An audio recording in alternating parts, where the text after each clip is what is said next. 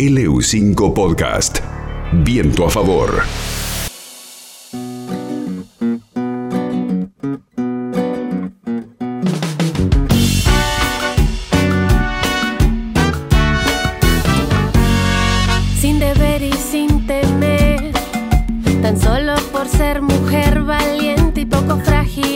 Año, por primera vez en nuestro país, se celebró el Día de la Futbolista Argentina, más precisamente el pasado 21 de agosto. Esta fecha está reconocida hace tiempo en nuestro país, pero este año se celebra oficialmente porque el año pasado, en noviembre del año pasado, el Congreso de la Nación la aprobó por ley. Y el origen de esta fecha, el Día de la Futbolista, se remonta al año 1971 y es en honor a Elba Selva, que era una futbolista argentina en el Mundial Femenino de México de ese año hizo cuatro goles frente a Inglaterra durante el Mundial que en aquel entonces no era reconocido por la FIFA. En el año 2019 la legislatura porteña estableció por ley esta fecha como el Día de las Futbolistas, pero como bien decía, no fue hasta el año pasado, en noviembre del 2020, cuando fue aprobada por el Congreso de la Nación. Y en este marco es que la Asociación de Fútbol Femenino de Neuquén y Río Negro, aprovechando esta fecha tan importante, presentó el protocolo de acción institucional en contra de las discriminaciones y de las violencias en el ámbito del fútbol femenino de la región, un protocolo que fue elaborado durante mucho tiempo, pero que presentaron recientemente y que elaboraron junto a la Asociación de Abogadas Feministas de Argentina. Para conocer más detalles sobre esto, hablamos con Carolina Magnielardo, ella es la presidenta de la Asociación de Fútbol Femenino de Neuquén y Río Negro. El protocolo de acción institucional en contra de las discriminaciones y de las violencias es un documento histórico para el fútbol femenino de Neuquén y Río Negro, creado por la Asociación de Fútbol Femenino de Neuquén y Río Negro. Tiene por objeto trabajar para erradicar las discriminaciones y las violencias. Se busca también garantizar un ambiente libre de discriminaciones, hostigamiento y violencias por motivos de identidad sexual, de género, clase, etnia, nacionalidad o religión.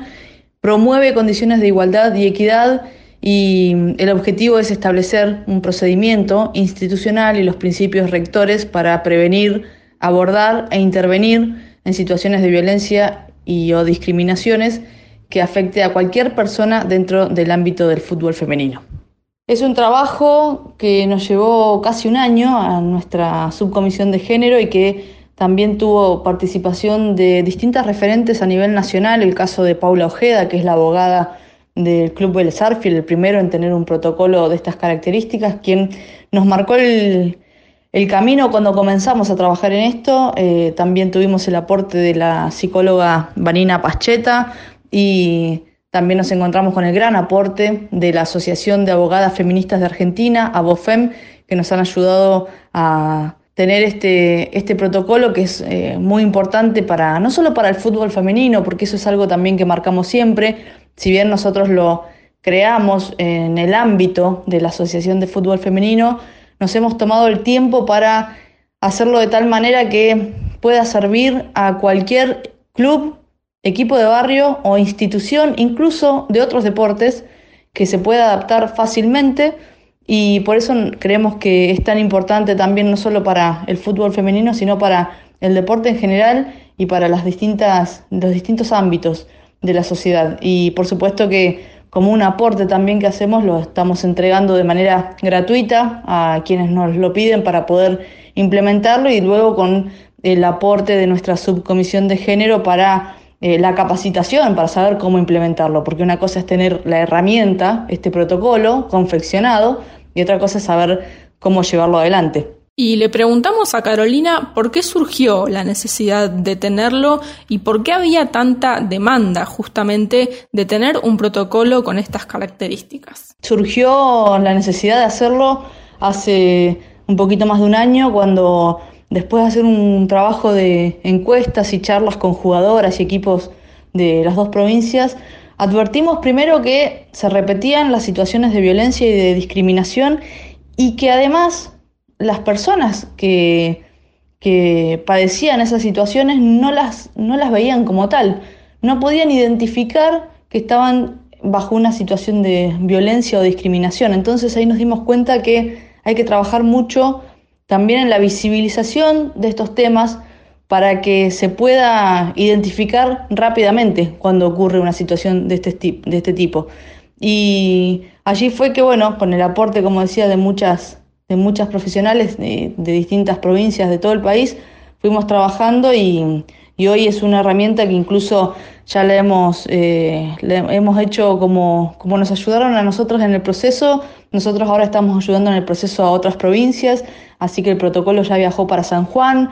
para Mendoza, para Tucumán, para Salta, para Buenos Aires y también para el sur, porque lo hemos enviado a algunos equipos de Chubut. Así que bueno, eh, creemos que es un aporte muy importante que hacemos como asociación y que por supuesto que ahora también viene la otra parte. Eh, digamos, dura del trabajo, que es la implementación en sí. La palabra de Carolina Magnielardo, presidenta de la Asociación de Fútbol Femenino de Neuquén y Río Negro, quien nos daba detalles sobre la presentación de este protocolo contra las violencias y la discriminación en el ámbito del fútbol femenino. Y también aprovechamos y charlamos con ella sobre cómo está siendo y cómo fue el crecimiento del fútbol femenino en la región. El crecimiento del fútbol femenino, tanto en Neuquén como en Río Negro, se puede analizar eh,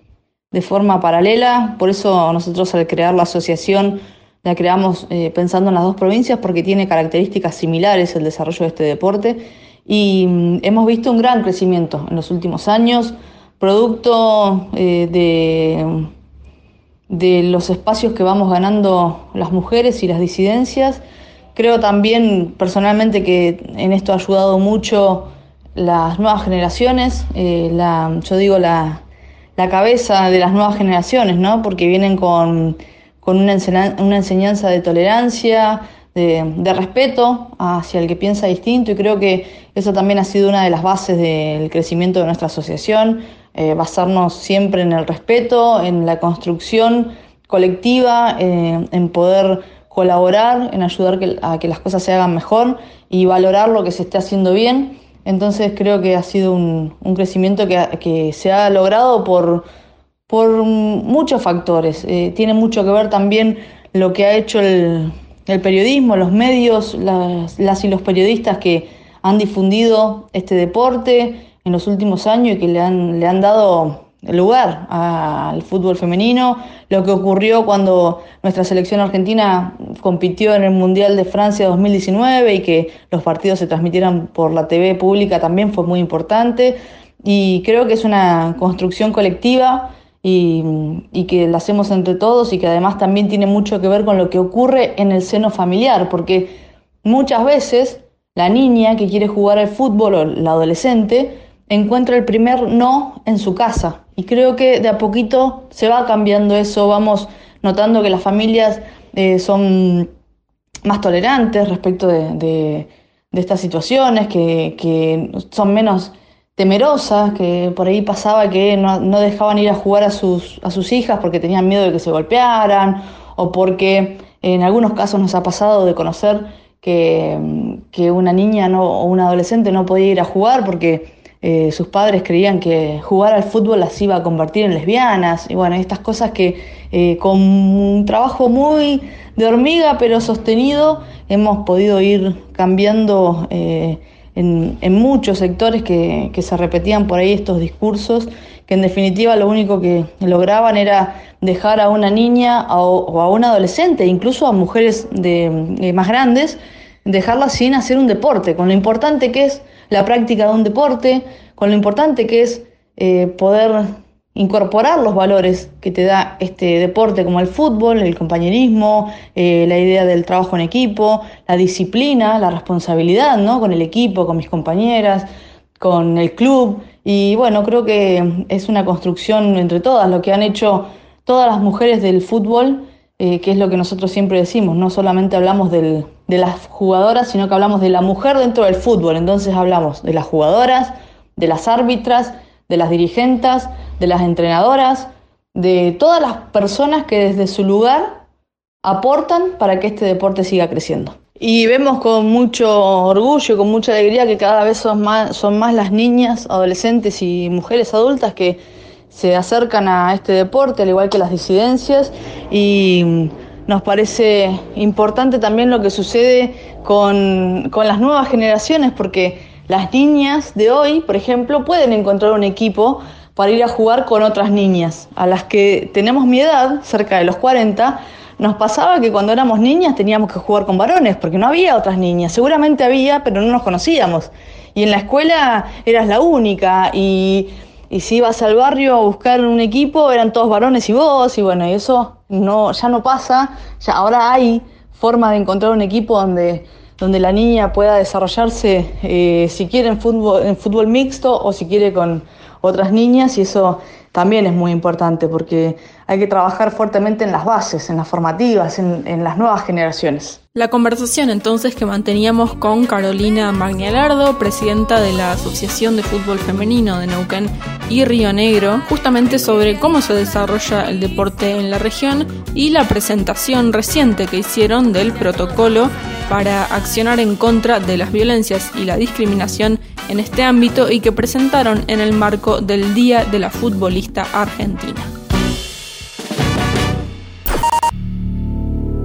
LU5 Podcast.